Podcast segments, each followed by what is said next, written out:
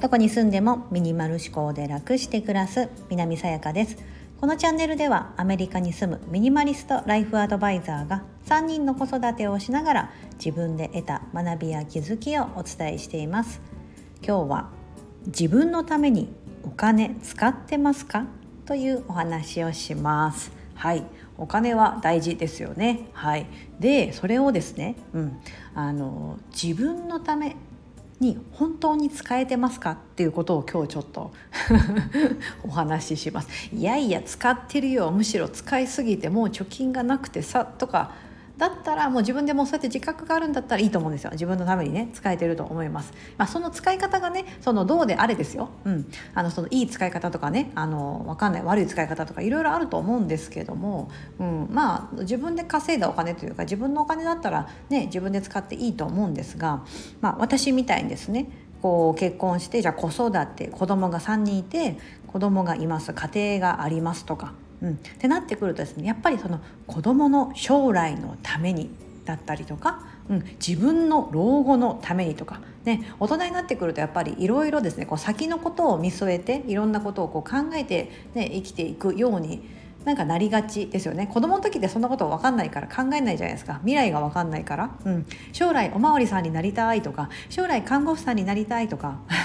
そういうレベルであって、うん、でもそれがおまわりさん、まあ、その警察官がどんな仕事をしてるのかとかあんまりよく分かってないとかなんとなくかっこいいからとか YouTuber になりたい。なんか楽しそうだからとかもうそういうレベルだと思うんですけど、まあ、我々みたいにね大人になってくるとですねそうはやっぱりいかなくて現実をいろいろ知ってしまいですね、うん、ある程度保守的になってですねお金もある程度蓄えておかないと。でもそれ正しい考え方ですし、うん、無一文になってしまうとですね住む家がなくなったりしてしまったら大変ですのである程度蓄えっていうのは必要ですが、うん、あのあまりですねこう何でもかんでもですねあの、まあ、子供のためまたはおじいちゃんおばあちゃんとかねちょっと上の世代の方であれば孫のためね、自分の子供のためとか。であとは自分が死んだ時の葬式代ぐらいは。よく聞きますよねこれね。うん、とかねなんかそういうふうにですねあのまあねあのあると思うんですけどもうん。まあ、特にですね、まあ、私も私まだね40になったばっかりなのでまだまだ先のこの人生ねあの何か突然の事故とかがない限りはまだ続くと思ってますがその今の自分のためにですねあの本当になんか本当は欲しいんだけどなとか本当はこれやりたいんだけどなって言ってずっとずっと我慢してるというのはですねなんか違うなって思うんです。うん、あと私使う時は結構バーンと使ったりしますし、うん、あので普段ですねあのそんな服とかね私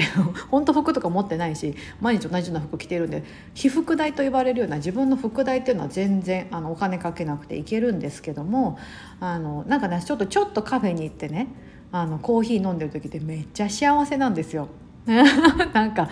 すごいくだらないことですけどこれってめっちゃ私自分で私こんなんで幸せ感じれるから安い女だなとか思うんですけどじゃあそれさえもですねでもやっぱりカフェ行ってねあの特にアメリカは、物価高いんでコーヒー飲むだけでもね日本円にしたら650円とか700円とかたかがコーヒー1杯でもうそれぐらいかかるんですよ。まあ、日本でもそうですよね。あのスターバックスでコーヒー買うのがやっぱ500円ぐらいいるとかちょっといい喫茶店入ったりとかするとねなんかそう美味しいコーヒーがちょっとお高く売ってるとかあると思うんですが、ね、そういう時ってなんか自分のご褒美みたいな感じでまあそんなに行く頻度をねあんまり上げてしまうとねあのもったいないなと思ってやらないってあると思うんですが、まあ、私はですね他になんかお金かけるとこなくてそこが一番自分の中で幸せだから結構週の中に何回か行ったりするんですよ。うん、近所にねあの好きなカフェがあってでそこでちょっと仕事したりとか、うん、気分転換でやったりとかするんですけど、うん、それって自分のためにお金使ってんなっていつも思うんです。たかが5ドルとかね日本あのアメリカ US ドルだとそれぐらいだったりしますが、うん、この5ドルはでも私にとっては非常に、ね、自分のために使ってる5ドルだみたいな感じでお金使うようにしてるんですけど、うん、あんまりなんかこう節約節約とかでこう身をひなんかこうねそういうところでさえも削ればもちろんね5ドルもちりつもになればね大きなお金になってしまいますが、うん、あのその考えよりもなんかじゃあ自分であの、まあ、それは幸せだけど別に自分で必要にないところうん、あの私だったら例えば服とかねその身なりのものに関しては本当に自分が好きなものが本当ちょっとだけあればいいと思ってるからそこにお金かけなくていいんでその分じゃあカフェで美味しいコーヒー飲むのに使おう、うん、で自分のためにやるんですね。うん、でも何でもかんでもなんかこうね孫のためだ子供のためだ将来のためだみたいな感じでですね、うん、今のあるお金はあのあるんだけどもなかなかこう使えないというか使うことに罪悪感を感じるとか、うん、であれば少しですねあの気持ちを変えていただくのがいいんじゃないかなと思うんです。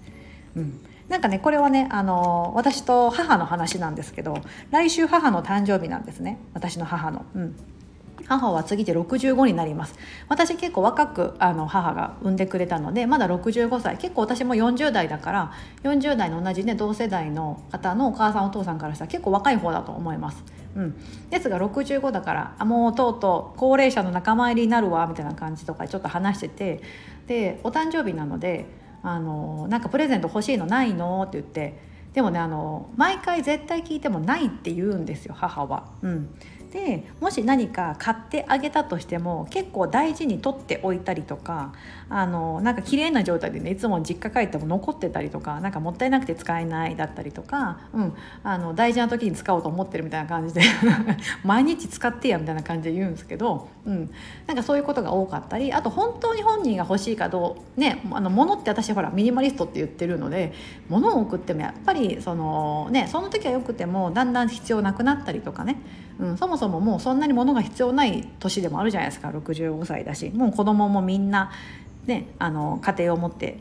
成人してるので。なんかあとは孫のためとか、うん、で結構使いがちというかギフト券とかそういうのにしようかなと思ったけどギフト券も使わずになんか置いといてなんか孫の例えば分かんない入学資金とかにしちゃうんじゃないのとか思って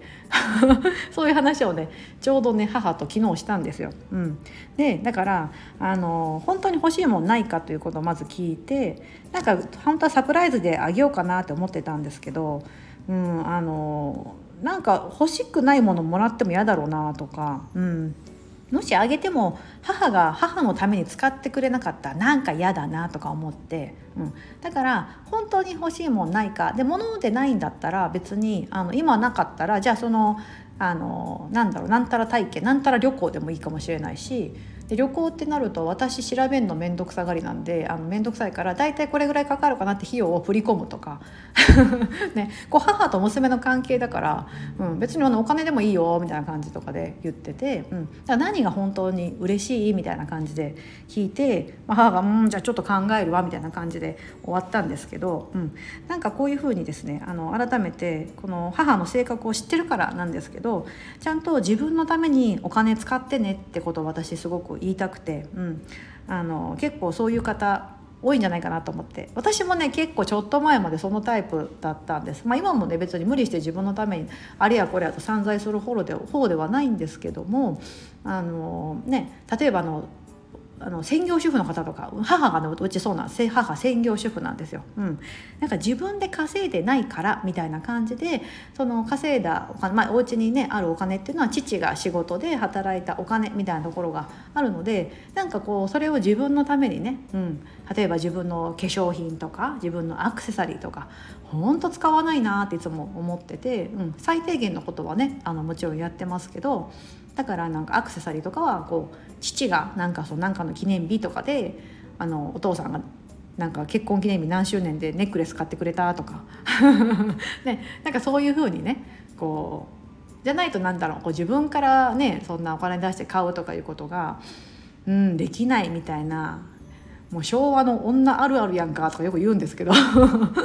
私も昭和生まれですけど。ね。結構これを聞いていただいてる方もちょっとあなんかちょっと私もそれかもって思われる方がいるんじゃないかなと思ったり、うん、してもう少しですねそのお金というのはねたとえ専業主婦の方であってもあの収入が得てないっていうことじゃないんですからねちゃんとこのお家を整えてっていうほら言うじゃないですか主婦って年間で何百万2300万ぐらいのあの仕事をしてるんですよと労働で対価労働対価でこう換算するととか言ってねよく言われますよね。うん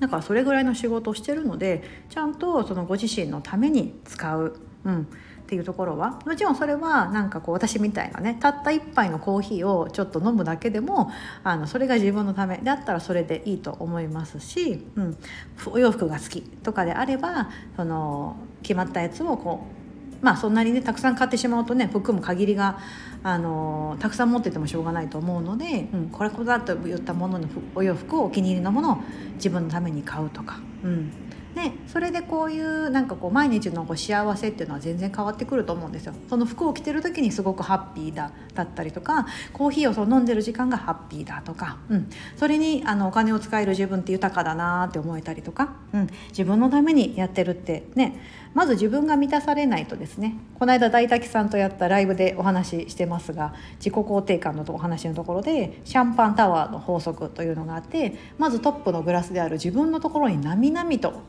ですねそのシャンパンが注がれていないと下へ下へと例えば自分のパートナー自分の家族子供何でもそうですけどこう下へ下へそしてその後友達になって、うん、あの見たことがない周りの方々がもし下に行ったとしたらバーってこそ周りにどんどんどんどんこう、うん、その人が幸せであることがどんどん周りに伝染していくというのがですねこの世の法則ですので是非自分のために、うん、まあ最近なんか我慢ばっかしてたなとかであればちょっと好きなチョコレート食べてみるとか。ね。いつもは板チョコだけども今日はじゃあゴディバのチョコレートでとか。でもそれもそんな高くないじゃないですか。ね。500円ねいつもだって100円だけど500円あれば1粒買えるとか。であればなんかそういうふうにちょっとそれでねいいトレーニングですよ。自分のためにお金を使えるんだっていうところは非常にいいトレーニングになりますしそのうん、あのそれを受け取れる自分っていうのもですね体感するといいと思います、うん、だから母がどんな要求をしてきたとしても私はそれをうんともし母が10万くれって言ってきたら OK10 万振り込むよみたいなことが100万って言ってきたらちょっとあの考えますけど それはないと思うけどねこうこうこうしたいなと思ってるから、うん、こうしたいなって言われたらあ OKOK と考えた結果であれば、うん、それでみたいな感じで、うん、あの母とにからの返事を今待ってるところでございます。はい。今日はですね自分のためにお金使ってますか？というお話をしました。ここまでお聞きいただき本当にありがとうございます。素敵な一日をお過ごしください。